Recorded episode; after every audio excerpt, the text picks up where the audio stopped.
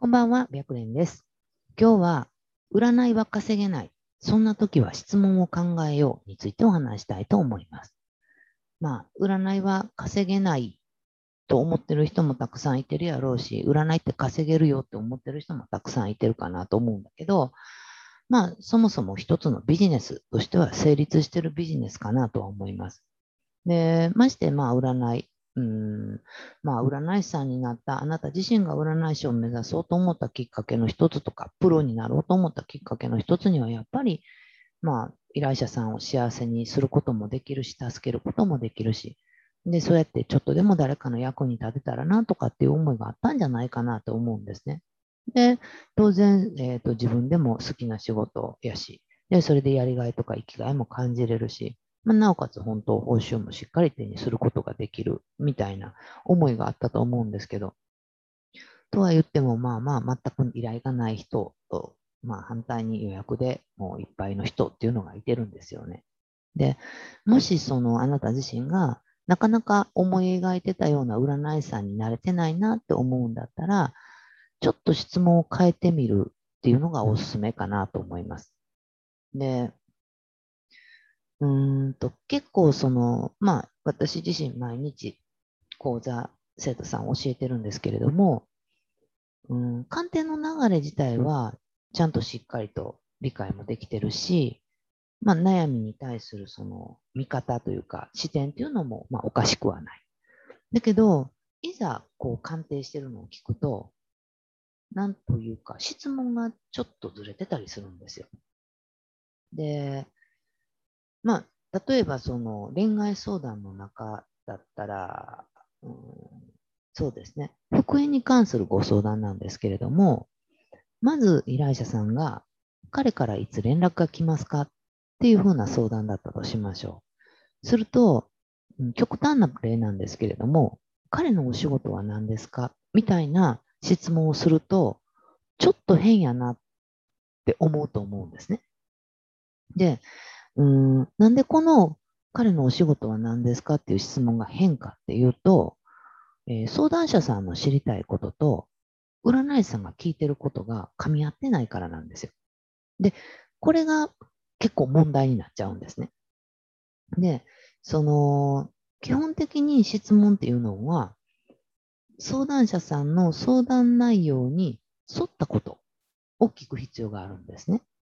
で、そうしないと相談者さんは占い師さんがする質問に対して疑問を感じちゃうんですよ。で、例えば、うん、彼からいつ連絡が来ますかっていう相談内容に対して、彼のお仕事は何ですかって、もしあなたが聞かれたら、なんでそれ聞くんやろうってきっと思うと思うんですね。だって聞きたいのは、いつ彼から連絡が来るかっていうことなんですよ。で、彼の仕事がどうこうっていうことは聞いてないんですよね。なので、うんと、こっから例えば彼の仕事がどうかっていうことが、彼からいつ連絡が来るかっていうことにつながっていくんだったらいいんですね。だけど、多分なかなかつながっていかないと思うんですよ。そうすると、最初からその相談者さんが聞きたいことと、ちょっと違う質問をしちゃうと、もうそれだけで相談者さんって、この先生大丈夫かなとかって思っちゃうんですね。なので、基本的には、やっぱり彼からいつ連絡が来ますかっていう相談内容だったら、いつから連絡がないのですかっていう質問であれば、まあ、あんまり違和感を感じないかなと思います。で、まあ、占いでも何でもそうだと思うんですけれども、よくいい質問はいい答えを生み出すみたいなことって聞くじゃないですか。で、占いも同じで、やっぱり占い師さんの方がいい質問を投げかける必要があるんですね。で、私は質問はすごく大切やと思ってて、なんで質問が大切かって言ったら、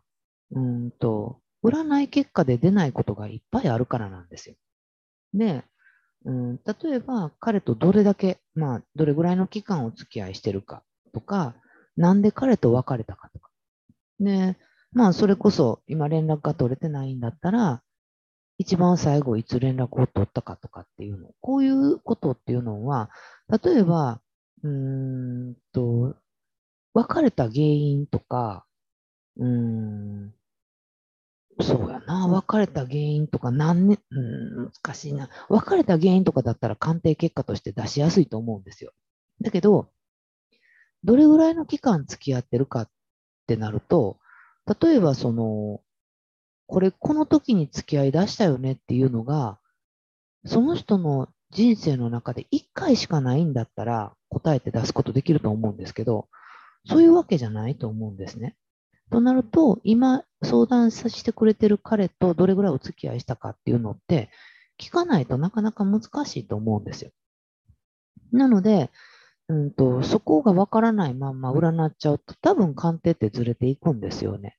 だけど、それがわからないまんま、まあ、こういう相談内容やし、この人はこうやし、彼はこうやから、こんな感じで、うんと、こんな感じなんやろな、みたいな、その占い師さんの勝手な想像で、鑑定っていうのを進めていっちゃうと、いろんなところに失敗する、なんていうか、ポイントというか、地雷みたいなものが出てくるんですよね。だから、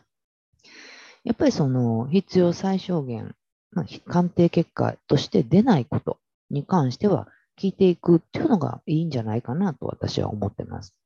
で、ただ、やっぱり最初に言ったみたいに質問するんだったら、その相談内容に沿ったことじゃないと、依頼者さんっていうのは、なんでそれ聞かれんねやろってやっぱ思っちゃう。で、それを思っちゃうともう聞く耳を持ってくれなくなっちゃったりするんですよね。なので、えー、鑑定するときっていうのは、えー、話をしながら、自分、自分の占いで何が、何がわからないと占えないかとか、どんなことを質問すればスムーズに鑑定が進んでいくんかっていうのを常に考えて占っていくといいかなと思います。で、本当にちゃんと的確に質問していけば、うんと、すごくいい鑑定結果、あなた自身が習ってきた勉強を、勉強してきた占い方法を使って、すごくいい鑑定結果っていうのを出せるんじゃないかなと思うので、なかなか質問ができてないんだったら、ちょっと質問を意識するっていうことをやりながら、次の鑑定に、えー、鑑定で挑戦してみてくれたらいいかなと思います。